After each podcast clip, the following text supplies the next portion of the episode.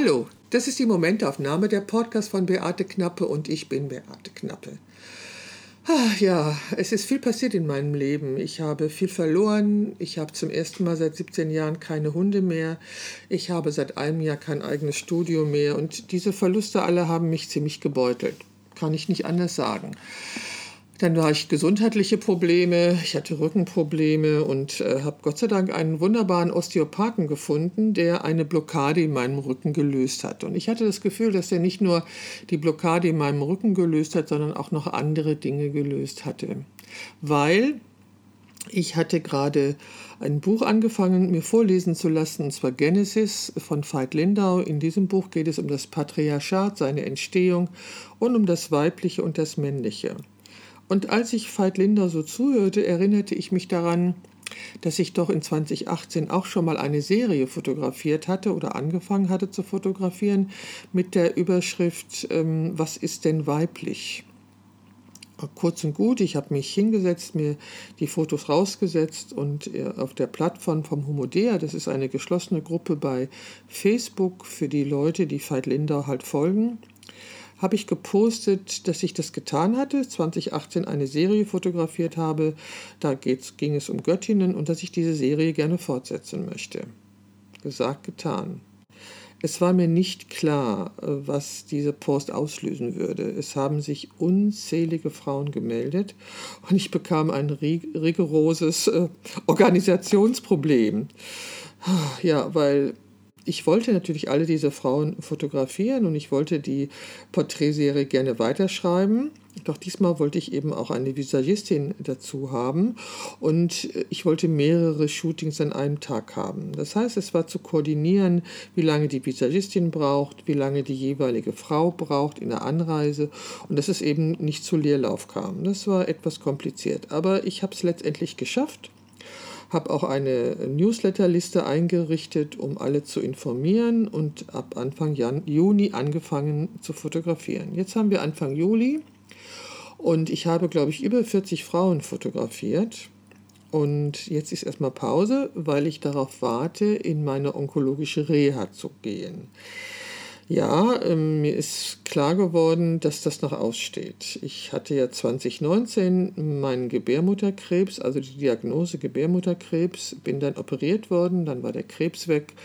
Und dann hatte ich auch eine psychoonkologische Beratung und dann ist das aber irgendwie aus organisatorischen Gründen von dieser Psychologin in die Hose gegangen, weil ich dann das Vertrauen zu ihr verloren hatte, weil sie kurzfristig Termine absagte, ohne einen neuen anzubieten. Dann habe ich mich darum nicht gekümmert, was äh, offensichtlich nicht so gut war. Gut, ich hatte kranke Hunde, habe es Negrita letztes Jahr verloren. Genie ging es dann wirklich sehr, sehr, sehr, sehr schlecht und in diesem Jahr habe ich nun auch Genie verloren, was mich immer noch sehr schmerzt, aber was mir auch klar gemacht hat, dass es da eben noch was anderes gibt, äh, was bearbeitet gehört. Und so habe ich den Antrag gestellt auf eine psychoonkologische Reha. Ich möchte diese gerne ambulant machen und ich habe auch ähm, schon die Bestätigung des Rententrägers bekommen, dass ich diese Kur jetzt im Juli anfangen kann. Heute in einer Woche quasi geht es los. Und ähm, damit etwas los ist auf meinen Kanälen, habe ich beschlossen, dass ich in dieser einen Woche noch einige Podcasts aufnehme und die dann nacheinander einstellen werde. Hauptsächlich werden es Podcasts sein mit den Frauen, die ich äh, für dieses Projekt fotografiere und mit denen ich mich darüber unterhalte, was für sie das göttlich-weibliche ist. Es geht nämlich in dieser Serie um das göttlich-weibliche, also um Anteile bei den Frauen, die so nicht sichtbar sind. Ja, ich äh, habe mich intensiv mit dem Thema beschäftigen müssen und habe festgestellt, dass ähm, das, was ich in den 70er und 80er Jahren gelernt habe über Feminismus, heute so nicht mehr stimmt. Wenn wir damals, also wir Frauen damals nach Gleichberechtigung gestrebt haben, dann hat das bedeutet, dass wir das Männliche als die Norm anerkannt haben, das wir auch haben wollten. Im Grunde war es aber die Unterordnung unter das männliche Prinzip und es war niemals Gleichberechtigung in dem, wie wir uns das vorgestellt haben. Ja, was ist Gleichberechtigung? Gleichberechtigung bedeutete für mich damals, dass ich ähm, genauso wichtig bin wie ein Mann, dass man mir auf Augenhöhe begegnet, dass ich die gleichen Chancen und die gleichen Möglichkeiten habe und dass ich für die gleiche Tätigkeit zum Beispiel den gleichen Lohn bekomme. Das sind ja alles hehre Ziele und das ist auch alles ganz wichtig. Und ähm, diese Art von Gleichberechtigung gibt es immer noch nicht. Denn ich glaube, das habe ich auch schon mal in einem Podcast erzählt, ähm, wenn Fotografinnen, die auch Mutter sind, und freiberuflich sind, nicht erzählen ihrem Auftraggeber, dass sie Kinder haben oder das verheimlichen, weil sie annehmen müssen, wenn der Auftraggeber das erfährt, dass sie nicht so professionell arbeiten aus seiner Sicht, dann ist das schlimm.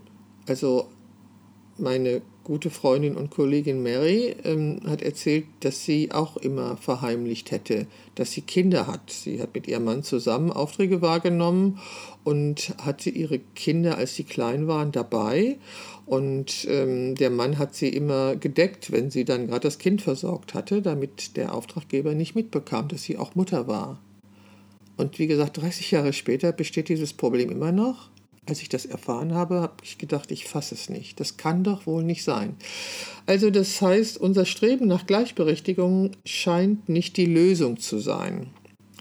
Und ähm, seit ich mich mit dem Projekt Das göttliche Weibliche beschäftige, lese ich einiges und mir ist klar geworden, dass es nicht darum geht, gleichberechtigt zu sein, sondern es geht aus meiner Sicht darum, dass wir unsere Unterschiedlichkeit leben können.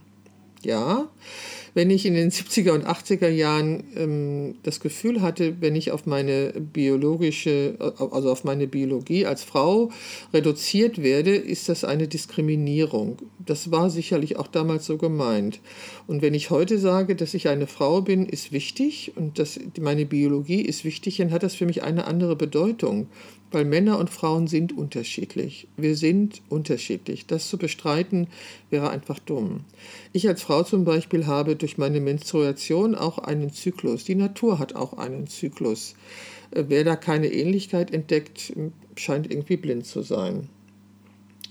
Doch was mich immer schon gestört hat, war diese Nachrangigkeit meines Geschlechts. Dass ich ja eben weniger Bedeutung hatte als der Mann und dass es ein kulturelles, eine kulturelle Kategorie gibt, die Frausein beinhaltet und dass es ein Geschlechterbild gibt, an das sich alle Frauen versucht haben anzupassen. Ja, es gibt Geschlechterbilder für Männer und es gibt Geschlechterbilder für Frauen.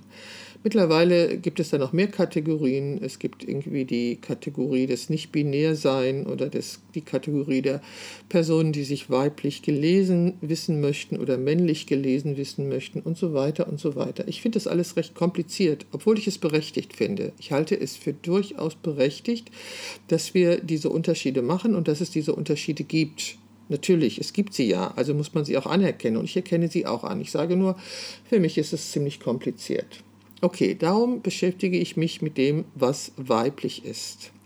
Also ich beschäftige mich mit Personen, die weiblich gelesen werden möchten und die das Göttliche in sich, das Frausein, das Weibliche in sich leben möchten. Ich habe die Theorie, dass es keinen Raum dafür gibt, diese Differenziertheit zu leben, dieses Anderssein zu leben. Es gibt keine Vorbilder, es gibt keine Symbolbilder dafür. Und genau diese möchte ich mit der Serie schaffen. Mein Wunsch ist es, durch mein Projekt einem Frauenbild Raum zu geben, das vielleicht eine neue Bewertung des Weiblichen als Ursprung allen Seins beinhaltet das davon ausgeht, dass die besonderen Fähigkeiten, das Wissen und die Erfahrung von Frauen Vermittlungsinstanz für die weibliche Weltvermittlung sind. Im weitesten Sinne geht es um Empowerment. Ja, darum geht es in meiner Serie und ähm, ich werde mich in den folgenden Podcasts mit Frauen unterhalten, die an diesem Projekt teilnehmen möchten oder teilgenommen haben, wie das für sie ist. Dann gibt es auch noch einen Podcast mit Heike, dieser Frau, die die Welt bereist hat und ähm, dabei sehr viele Erfahrungen macht. Also, ich denke, die nächsten Folgen werden hochspannend, hochinteressant und ich freue mich sehr, wenn du wieder dabei bist, wenn es heißt. Das ist die Momentaufnahme, der Podcast von Beate Knappe und ich bin Beate Knappe, Porträtfotografin in Düsseldorf.